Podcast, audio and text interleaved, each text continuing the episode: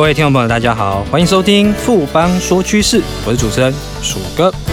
今天呢，要来和大家谈谈是一个电动车产业的新趋势，是新趋势哦，大家应该会相当的好奇跟有兴趣。我们先稍待一下，马上回来。哎，最近五 G 概念股很夯哎，你有没有买啊？我当然是概念股一把抓喽！那么厉害，快教教我啦！富邦世代行动通讯 ETN 连接的指数成分是十档台湾极具五 G 概念的上市股票，而且 ETN 投资门槛低，小额资金就可投资哦！太棒了，我要赶快去买！富贵要人帮，ETN 买富邦。富邦证券指数投资证券经金管会同意生效。微博表示，本指数投资证券绝无风险，投资人交易前应详阅公开说明书。本公司经目的事业主管机关核准之许可证号为一百零七年金管证总字第零零五三号。欢迎回到富邦。说趋势，今天很荣幸邀请到富邦投顾的资深经理张成维来和我们谈谈电动车产业整个的新趋势。成维好，楚哥好，各位听众大家好。成维，我们知道说今天要谈这个题目，大家会先好奇它前面一个问题，就是说这两年呢、啊，全球汽车市场的表现并不是太理想嘛？那究竟是发生什么变化呢？最主要其实受到美中贸易战以及中国经济整个放缓，所以造成。全球的一个汽车销售量，其实基本上已经在这两年连续衰退了。那根据工研院的统计资料，去年整个汽车的销售量基本上是下滑到九千零六十万台，跟二零一八年的九千五百万台相比，其实它的跌幅有将近五 percent。那更离二零一七年的新高的九千六百八十万台来比，又有一段差距。众多的一个市场当中，又以全球成长最快的中国市场，在这几年影响最大。在去年度，整个中国的汽车销售量大概是两千五百八十万台，相较于二零一八年是减少了八 percent。那这两年的衰退，基本上就是受到我刚才提到一些经济政策的影响。那另外，在全球第二大的美国市场，基本上也是小幅度的衰退。那这几年大概都是在一千七百万台的销售量左右。那我们认为，就是说，其实这几年中国他们的汽车市场其实有逐渐饱和。那另外，在今这几年，其实有兴起所谓的随租随还的一个汽车共享。像我本身其实之前也有在我们这附近，其实有租过 i r o n 那其实也是非常方便。大概你可能一天花个几百块，或者是。一千块左右，你就可以使用 Toyota 相关的一个车子这样子。那我们认为，整个未来的一个汽车销售，基本上会受到刚刚我们提到的汽车饱和啊，或者是汽车共享，它的销售会是停滞的。所以，反而我们要关注在汽车的结构上的一个变化。未来几年汽车的产业，其实最主要亮点，我们认为还是符合新时代环保要求的一个电动车。虽然去年整个汽车的车市不佳，不过在去年。全年的一个电动车，包含了纯电动车，还有插电式的混合动力车的销售，基本上还是成长十 percent 的。整个年销售额有将近两百二十万台。那根据国际能源署的报告，预估在二零三零年，整个全球的电动车销量有机会达到两千两百万台。所以我们可以看到，就是说，再过十年，整个的市场规模有十倍以上的增长。其实它的未来的前景是非常的看好。听众朋友应该有听到这个关键，就是刚刚陈伟有提到说，过去两年全球汽车市场表现是不太好的，但是电动车算是一枝独秀嘛，它在所谓的逆境之下还可以维持一个正成长的一个态势。那么今年呢，整个电动车市场它优势还能不能持续下去？我们可以用哪些的观察指标来看呢？首先，我们第一个观察的话，还是中国的一个电动车市场，因为中国在这几年其实都已经连续稳居整个全球最大的一个电动车市场。以去年为例，整个中国的电动车的销售量就有一百二十万台，那占整个全全球的一个比重有将近五成以上。不过要值得注意的是，这个数据跟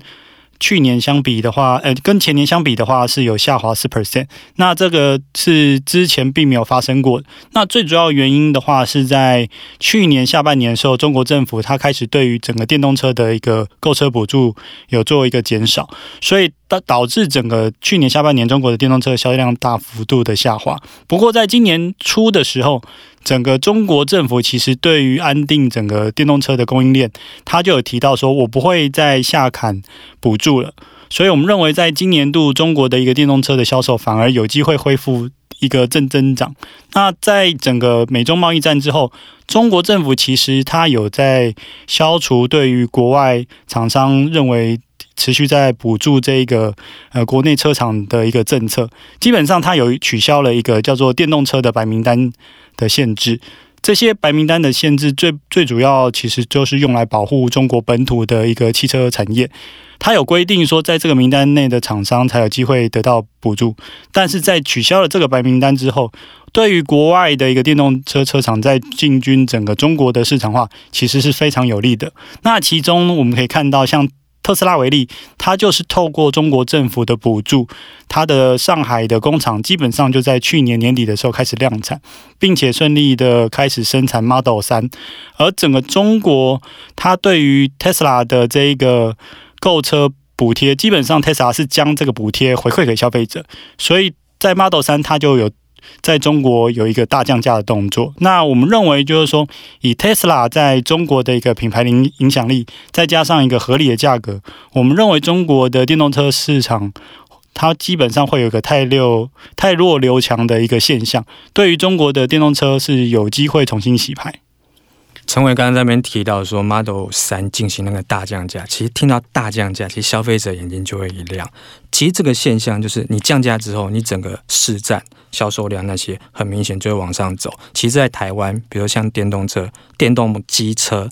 一些 Gogoro 或是其他的品牌，其实他们这几年的成长非常快速。你看它在台湾的整个市占也是到两位数的数字，这成长非常快速，因为它基期也低，然后降价之后整个爆发力也强。那我们知道整个产业趋势它正向嘛，那我们再谈谈就是产业里面龙头公司的展望。特斯拉它。当然，就是一个电动车产业的一个指标公司嘛，不论是营运状况啊，或是今年的股价表现，其实都有点逆势，相当的强势。它是怎么办到的？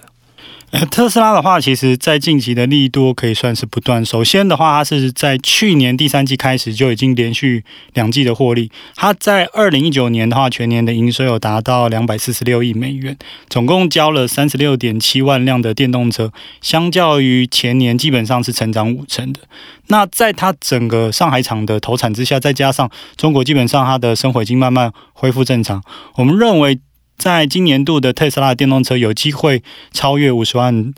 台，基本上成长至少也还还有四成。虽然今年受到新冠肺炎影响，整个汽车产业普遍是不佳的，但是我们有看到特斯拉在第一季的话，它的一个呃电动车的销售量基本上还是有暴增百分之四十的交车量，出货了大概八点八万台的一个电动车，是维持它原先的一个销售目标。在这些优异的预期的表现之下的话，整个特斯拉股价在四月十七号的话，基本上在这一整年的涨幅有将近百分之八十，相较于很多公司，基本上它这一整年涨幅都是衰退，基本上差异非常大的。那整个特斯拉的公司的市值，基本上它也已经超越了美国的通用啊、福特，还有已经超越了包含了年出货一千万辆的德国车厂福斯，所以它是美国少数有中国业绩支撑的公司。目前特斯拉除了在美国还有中国有电动车的一个工厂之外，它其实已经计划在德国设立工厂，预计在二零二一年就会开始量产。整个特斯拉积极的一个扩厂计划，我们认为这个就是。资本市场会给它高市值的原因，那也是显示了说，未来汽车主流就是电动车。那我们认为这个电动车的风潮，基本上也已经开始在欧洲的车汽车产业开始受到影响。成伟在那边点出一个非常重要的趋势哦，你看特斯拉它的整个市值要超越一些所谓的传统的汽车业。那我们看到特斯拉整个表现这么强势啊，那我们知道说，欧洲的业者这些传统汽车业者当然不会甘心说我一路挨打嘛。那这些欧洲的传统的汽车业者，他们要如何绝地大反攻呢？我们认为现在欧洲汽车业它其实遇到问题是两个，第一个就是说消费者其实已经将整个目光都转向了电动车的部分，另外的话就是来自于欧盟他们对于呃法规的推动，最新的欧盟的汽车环保法规其实有规定，就是说你在欧盟。要求的区域内销售汽车，从二零二一年开始，整个二氧化碳的排气量每公里需要低于九十五克。如果你的排气量超标，基本上它会根据你的销售量再乘上一个罚金。所以有机构就有预估，在欧洲十三家的汽车制造商未来有可能会面对一百四十五亿欧元以上的天价罚款，所以这个也使得欧洲的各大车厂其实没有都非常积极的在呃投资在电动车部分。那以现在目前最大的汽车公司德国的福斯为例，它其实已经规划了在二零二三年以前，它会投资九十亿欧元在电动车相关的科技。那另外，它也规划说，在二零二五年，它每年都希望能够销售三百万辆。的一个电动车，也就占它整体销量至少有三成。为了配合这些呃车厂的转型，基本上德国政府它从二零二零年开始也会增加百分之五十的电动车补助，透过希望消费者能够购买电动车，能够协助这些欧洲或者是德国车厂做一个转型的动作。所以我们认为整个电动车浪潮其实从今年开始会从中国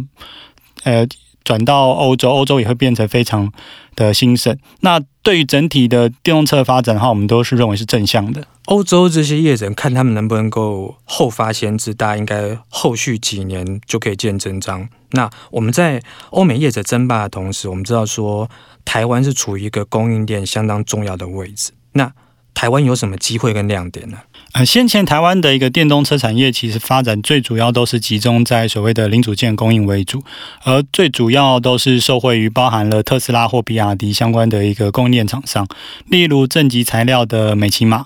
康普，还有连接器的茂联、胡连、反甲等，还有减速齿轮的和大，以及充电系统的信邦、康舒，以及。充电器的连接头的建核心，以及电源管理的台达电，但是我们觉得今年比较有趣的是，呃，红海基本上它的一些动作都显示了它其实要加大在电动车整车领域的一个投资力度。像它在今年年初就有宣布要与呃菲亚特克莱斯勒合资发展电动车，另外它在二月的时候也宣布了跟裕隆集团合资新公司，并计划在明年度针对海外市场推出第一款。的电动车，那我们认为就是说，其实整个电动车有机会变成鸿海集团未来成长的重要的引擎之一。所以，我们富邦认为就是说，在鸿海结合